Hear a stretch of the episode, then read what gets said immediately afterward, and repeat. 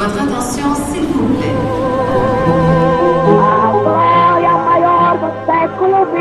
Alberto Santos Dumont habita cet immeuble.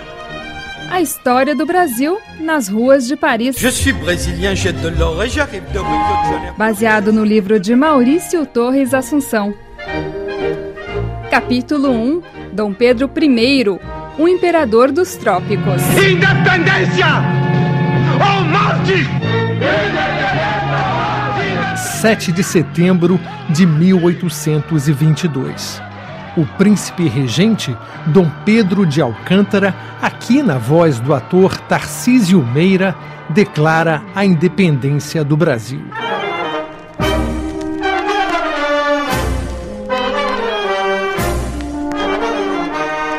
O Brasil, 90 vezes maior do que Portugal, é considerado um império, regido por Dom Pedro, seu primeiro imperador.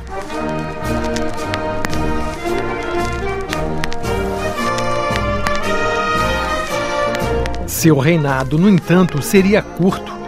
Depois de nove anos e muitas brigas com a Assembleia Legislativa, o imperador acabou abdicando o trono do Brasil. Hoje, pouca gente se lembra do que aconteceu com Dom Pedro depois que ele deixou o país em abril de 1831. Neste capítulo, você vai descobrir como o ex-imperador do Brasil foi fazer história em Paris.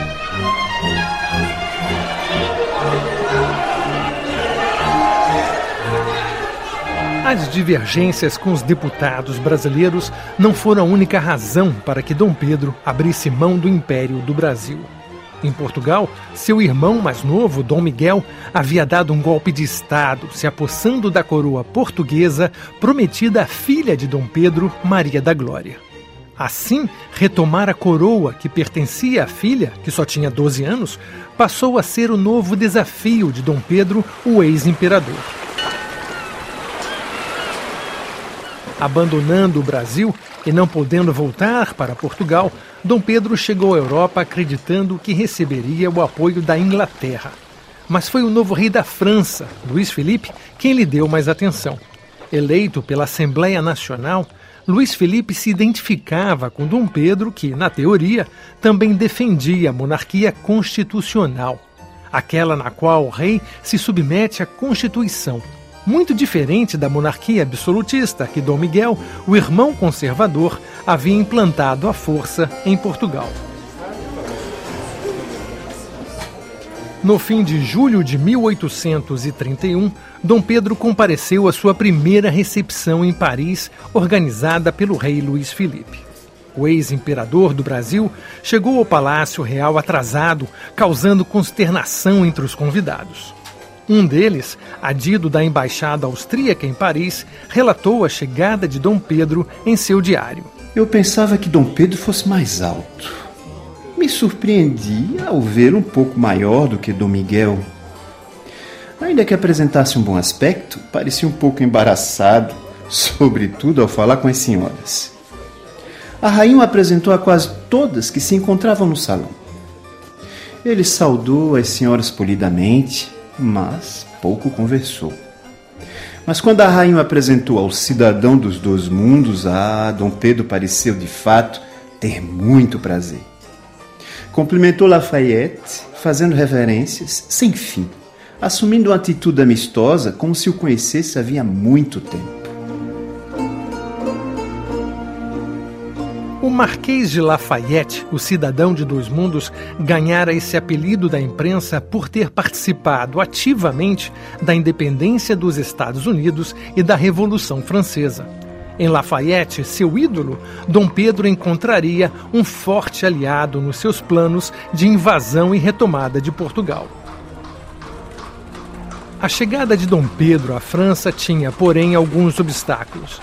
Para começar, ele não viajava só Levava consigo a pequena Maria da Glória, a legítima rainha de Portugal, filha da falecida imperatriz Leopoldina. Além disso, sua segunda mulher, Maria Amélia, estava grávida. Dom Pedro precisava então encontrar uma casa digna onde pudesse morar com a família e os empregados que o acompanhavam desde o Brasil, um secto de quase 20 pessoas. Sem dinheiro, Dom Pedro apelou para o seu antigo assessor, José Marcelino Gonçalves, que morava em Paris. José Marcelino era tutor de Isabel Maria, filha bastarda de Dom Pedro com a sua antiga amante, a Marquesa de Santos. Em carta, Dom Pedro pedia a Marcelino que o ajudasse a encontrar moradia. Tomo a liberdade de lhe pedir que me alugue uma casa na rua de Santo Honoré, por seis meses apenas, se for possível. Como poderá pensar que eu desejo um palácio? Aproveito para lhe lembrar que fui imperador que só tratou da pátria e não de si mesmo.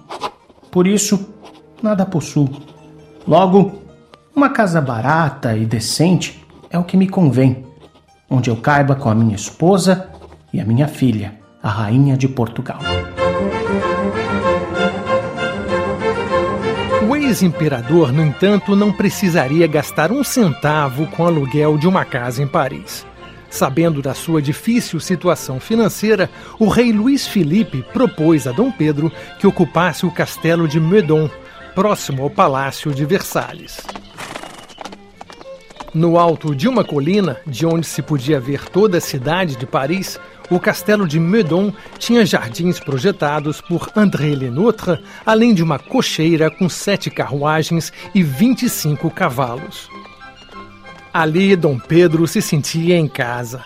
Passava boa parte do tempo cavalgando, cuidando dos animais, quando não tinha mais uma reunião com aliados e conselheiros para planejar a invasão de Portugal. Mas que invasão se ele mesmo reconhecia que não tinha dinheiro? Na imprensa, a saga de Dom Pedro em luta contra o seu irmão ganhava tons de piada. Em nota, um jornalista ironizou a situação. Dizem que a pequena rainha Maria da Glória anda muito ocupada, fazendo uns barquinhos de papel em Medon. Parece que vai dar os barquinhos ao pai para ajudá-lo na sua invasão de Portugal. Em carta aos amigos, depois de ser chamado de covarde, Dom Pedro se defendia. Por que não invadimos Portugal no ano passado? Por falta de dinheiro. Logo, o culpado deste ano é o mesmo daquele. O problema é a falta de dinheiro e não eu. Minha consciência não me acusa de ter deixado de fazer o que posso. Conseguirá Dom Pedro obter os recursos que precisa para invadir Portugal ou passará boa parte do tempo curtindo a vida boêmia de Paris? Respostas no próximo capítulo.